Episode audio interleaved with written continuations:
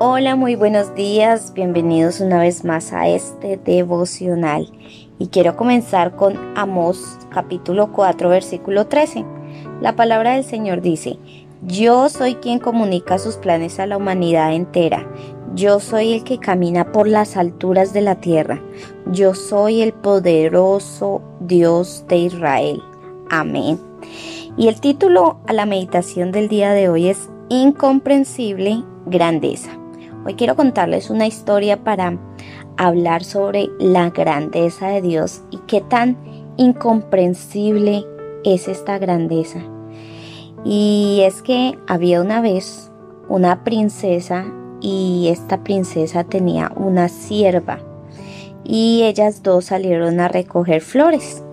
Y la sierva le comentaba a la princesa y le decía que todo lo que Dios hace es perfecto y que Dios nunca se equivoca.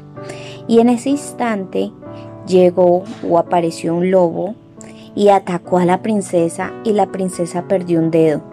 Pero la princesa le dijo a su sierva, si Dios es perfecto, ¿por qué permitió que este lobo me atacara y pudiera perder mi dedo? A lo que la sierva le, le había contestado y le dijo, solo puedo decir que Dios sabe el porqué de todas las cosas. E indignada por la respuesta, la princesa encerró a la sierva en una torre del castillo. Y tiempo después la princesa fue capturada por unas personas salvajes que hacían sacrificios. Y en el altar, cuando estas personas salvajes cogieron a esa princesa y la pusieron en un altar, vieron que la princesa no tenía un dedo y la soltaron. La soltaron porque ella no era perfecta para sacrificarle, para sacrificarla a sus dioses. Al volver, la princesa liberó a la serva y le dijo, Dios fue bueno conmigo. No fui sacrificada justamente por no tener un dedo.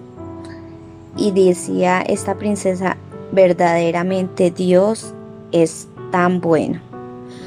Pero sin embargo, esta princesa tenía dudas con Dios y le dijo a su sierva, si Dios es tan bueno, ¿por qué permitió que yo te encerrara aquí en la torre del castillo? A lo que la sierva le contestó, si yo hubiera ido con usted, y o si yo hubiera estado con usted, habría también sido sacrificada en su lugar, pues no me falta ningún dedo, por eso todo lo que Dios hace es perfecto. Esta historia es muy bonita y, me pareció muy adecuada al tema que, que les acabo de, de mencionar en el versículo de Amos. Mira, los profetas en la antigüedad comprendieron que aún lo malo en manos de Dios era bueno. Y yo quiero que tú lo veas en estos momentos así. Si estás pasando por una situación difícil, por una situación complicada con sus hijos, con su esposo, con su esposa, con, con sus familiares, recuerda que aún en las circunstancias más, más malucas de nuestra vida, las manos de Dios son buenas y todo nos ayuda para bien, dice la palabra del Señor. Y Amos nos lo recuerda al hacernos ver que Dios es el poderoso que camina sobre la tierra que Dios siempre tiene el control de las cosas y que Él es muy bueno. Y, y yo quiero hacerte una pregunta. ¿Qué puedes esperar de un Dios bueno? Pues realmente su respuesta es muy fácil. Solo cosas buenas. Hay una persona que se llama Moody y dice que Dios tiene dos tronos uno en lo más alto de los cielos y el otro en el más humilde de los corazones. Así que sea una persona humilde y gózate de la grandeza del Señor el día de hoy. Bueno, con esta meditación termino el día de hoy. No olvides compartir este mensaje y con el favor de Dios nos vemos mañana.